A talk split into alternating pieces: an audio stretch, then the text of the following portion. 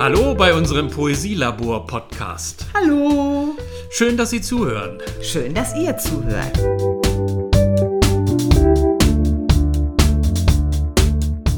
Hier an meiner Seite sitzt Vera Rosenbusch. Und an meiner Seite Lutz Flörke.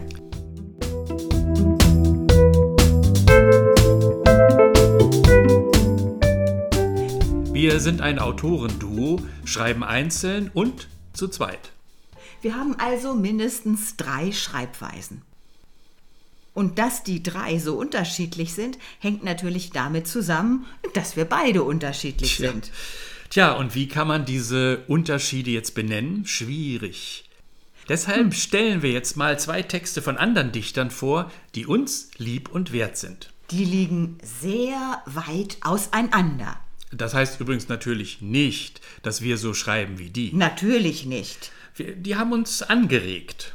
Ja, und es ist natürlich nur ein Beispiel, nur ein Beispiel. Ich habe ja nicht einen einzigen Lieblingstext. Das Spektrum ist viel breiter. Wir haben einfach überlegt, was fällt mir als erstes ein. Zur Frage, was mir lieb und wert ist, fiel mir als erstes der folgende Text ein. Als wir uns kennenlernten, war Hymnen an die Nacht sein absoluter Lieblingstext. Vielleicht kennt ihr ihn, vielleicht kennen Sie ihn.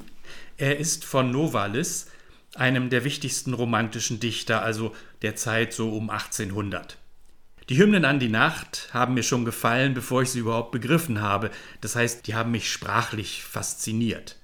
Der Text ist insgesamt zehn Seiten lang, ein lang Gedicht, aber jetzt keine Angst, äh, ich lese vom Anfang zwei kleine Ausschnitte. Dazu gehe ich jetzt äh, ein wenig näher ans Mikro. Ja, dann lass mal krachen. welcher lebendige, sinnbegabte, liebt nicht vor allen Wundererscheinungen des verbreiteten Raums um ihn das allerfreuliche Licht, mit seinen Farben, seinen Strahlen und Wogen, seiner milden Allgegenwart als weckender Tag. Seine Gegenwart allein offenbart die Wunderherrlichkeit der Reiche der Welt. Abwärts wend ich mich zu der heiligen, unaussprechlichen, geheimnisvollen Nacht. Fernab liegt die Welt, in eine tiefe Gruft versenkt, wüst und einsam ist ihre Stelle. In den Saiten der Brust weht tiefe Wehmut, in Tautropfen will ich hinuntersinken und mit der Asche mich vermischen. Fernen der Erinnerung Wünsche der Jugend, der Kindheit Träume, des ganzen langen Lebens kurze Freuden und vergebliche Hoffnungen, kommen in grauen Kleidern wie Abendnebel nach der Sonne Untergang. In andern Räumen schlug die lustigen Gezelte das Licht auf. Sollte es nie zu seinen Kindern wiederkommen, die mit der Unschuld glauben, seine harren? Was quillt auf einmal so ahndungsvoll unterm Herzen und verschluckt der Wehmut weiche Luft? Hast auch du ein Gefallen an uns, dunkle Nacht? Was hältst du unter deinem Mantel, das mir unsichtbar kräftig an die Seele geht? Köstlicher Balsam träuft aus deiner Hand, aus dem Bündel Mohn, die schweren Flügel des Gemüts hebst du empor, himmlischer als jene blitzenden Sterne dünken uns, die unendlichen Augen, die die Nacht in uns geöffnet, weiter sehen sie als die blässesten jener zahllosen Heere, Unbedürftig des Lichts durchschauen sie die Tiefen eines liebenden Gemüts, was einen höhern Raum mit unsäglicher Wollust füllt. Preis der Weltkönigin, der hohen Verkündigerin heiliger Welten, der Pflegerin seliger Liebe. Sie sendet mir dich, zarte Geliebte, liebliche Sonne der Nacht. Nun wach ich, denn ich bin dein und mein. Du hast die Nacht mir zum Leben verkündet, mich zum Menschen gemacht zehre mit Geisterglut meinen Leib, dass ich luftig mit dir inniger mich mische und dann ewig die Brautnacht währt. Das war Hymnen an die Nacht von Novalis. Ein Text der Nachtbegeisterung. Was mir auf Anhieb gefällt, ist diese wundervoll fließende Sprache. Abwärts wend ich mich zu der heiligen, unaussprechlichen, geheimnisvollen Nacht das fließt wunderbar. Ja, das ist eine ebenso kunstvolle wie auch sehr künstliche Sprache. Und es ist ein rauschhaftes Gedicht. Also ich fühle mich da immer so richtig äh, hineingezogen. Gleichzeitig ist es aber auch ein, ein intellektuelles Gedicht. Mittels Poesie wird ein Zustand der Entrückung erzeugt, gleichzeitig wird angeboten, darüber nachzudenken, woher dieses Verlangen stammt, sich für die Nacht zu begeistern. In der Nacht gibt man sich der Fantasie hin, der Liebe, den Hoffnungen, ob die erfüllt werden, spielt erst einmal keine Rolle. In der Nacht ist man raus aus dem Alltag. Genau. Und wer den Text liest, der geht auf Distanz zum gnadenlos positiven Alltag. So gesehen ist es ein Schritt zu einem kritischen Blick auf die Welt und auf sich selbst. Genau. Und als Ergänzung dazu habe ich vier Zeilen von der Gruppe Kraftklub, also die verdeutlichen für mich ziemlich genau, wie ich Novalis verstehe. Sie kennen sicherlich die Rockgruppe aus Chemnitz. Es heißt da in einem Song, ein bisschen Melancholie ist manchmal okay. Ein bisschen traurig sein und den Grund nicht verstehen. Ein bisschen depressiv, aber trotzdem entspannt. Denn glückliche Menschen sind nicht interessant. Ja, das finde ich gut. Ein bisschen depressiv, nun ja. Nur weil es ist bekanntlich eine Ikone der Hochkultur. Die war noch alleiniger Maßstab, als ich angefangen habe mit dem Schreiben, lang ist's her. Damals haben wir uns an der Hochkultur abgearbeitet. Kultur für alle war das Schlagwort. Es ging darum, Hochkultur allen zugänglich zu machen und gleichzeitig die Populärkultur ernst zu nehmen und nicht zu verachten. Was ein Misstrauen gegen die Repräsentanten der Hochkultur durchaus einschloss. Ja, und das ist berechtigt. Also viele Vertreter der Hochkultur waren und sind ziemlich arrogant. Und ich denke, die verstehen oft ihre eigene Kultur nicht. Also ohne jetzt angeben zu wollen, ich wusste schon damals besser, was Novalis bedeutet, als diese Vertreter der Hochkultur. Das hast du mir voraus. Nach wie dem auch sei. Daraus, dass einige Vertreter der Hochkultur so aufgeblasen daherkommen, schließen viele, man könne diese Kultur einfach vergessen.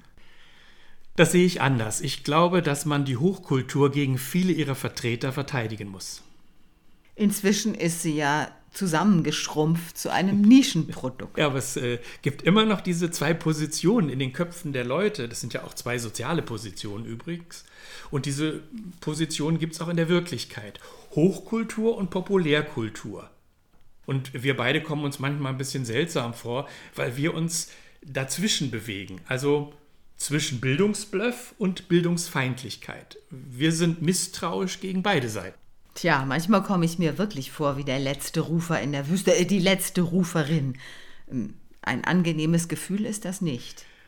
Ist übrigens auch so mit unseren eigenen Texten, die wir schreiben. Da bewegen wir uns auch immer in diesem Spannungsfeld zwischen Hochliteratur und Populärkultur. Was ja ein produktives Spannungsfeld ist oder wenigstens sein könnte. Hm, aber manchmal ist das doch ein wenig anstrengend. Ja, das kann man wirklich sagen. Ja, jetzt gibt es von dir einen ganz anderen Text, Kontrast zu Novalis. Als die Frage nach einem Lieblingstext kam, fiel mir das Gedicht 25 von Kurt Schwitters ein.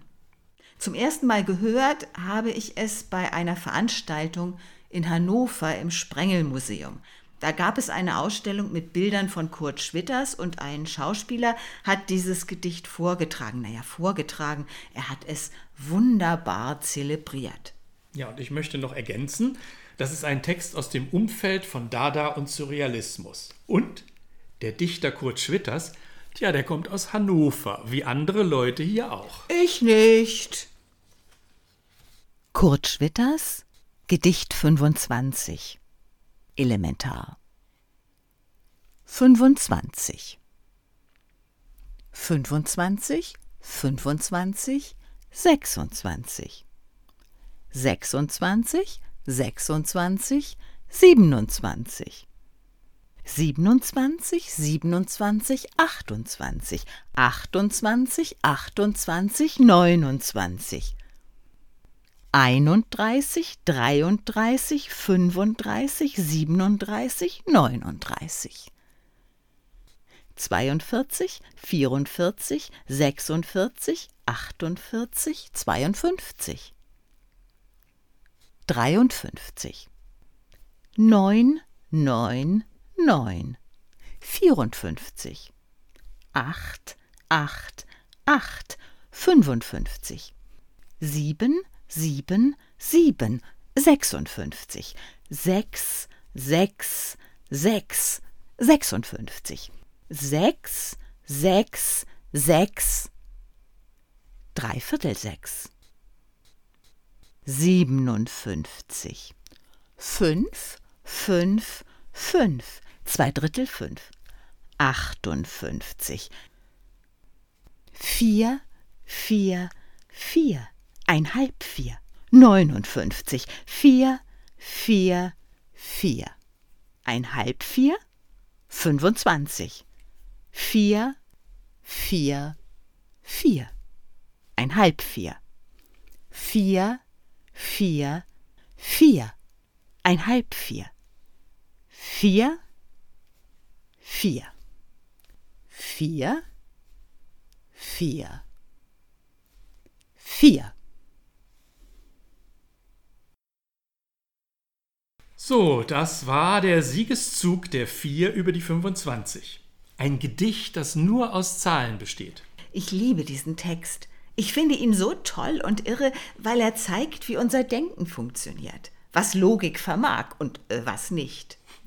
Als ich ihn zum ersten Mal hörte, habe ich immer mitgerechnet. Ich dachte, ja stimmt, jetzt habe ich kapiert, wie diese Reihen gebaut sind und Pustekuchen, immer wenn ich das dachte, wurde ich wieder rausgeworfen. Herrlich, ein virtuoses Spiel mit Zahlen. Ja, es ist ja so, wir suchen in jedem Gedicht ein Muster, wenn wir es hören oder lesen, eine logische Ordnung. Und Zahlen stehen natürlich ganz besonders für Ordnung. In der Schule habe ich gelernt, Zahlen wären der Inbegriff der Nüchternheit, also Inbegriff einer Ordnung, die allen Gefühlen entzogen wäre. Meine Lehrer scheinen das geglaubt zu haben. Aber das Gegenteil ist auch wahr. Ich schreibe gerade einen Roman, in dem die Faszination für Zahlen eine zentrale Rolle spielt. Für Nullen zum Beispiel. Sag mal eine Zahl. Eine Zahl? Ähm, vier. Ob du da eine Null anhängst oder fünf oder sieben, das macht, einen, macht einigen Unterschied. Ne? Ja, aber es sind Nullen, die du anhängst. In meinem Roman kommen Börsensüchtige vor, Investmentbanker, Börsenjunkies und solche Leute. Die sind angehauen von Zahlen wie andere von Heroin. Hm. Beim ersten Hören sind Hymnen an die Nacht und 25 ja sehr unterschiedlich. Das eine ist ja ein romantisches Gedicht mit einem na, religiösen Tonfall, mit dem es allerdings spielt. Das andere, das von Kurt Schwitters, ist ein konstruktivistischer Text, der sich mit mathematischem Material beschäftigt. Darin spiegelt sich übrigens auch, wie unterschiedlich wir beide sind. Mhm. Lutz beschäftigt sich gern mit dem angeblich Mystischen, dem Mysteriösen und ich äh, mit dem angeblich Eindeutigen. Genau. Und gemeinsam freuen wir uns, wenn die Macht autoritärer Denkmuster poetisch aufgeweicht wird. Tatam, tatam, ja, na das, das war ein Statement. Genau, es musste jetzt mal sein. damit verabschieden wir uns für heute.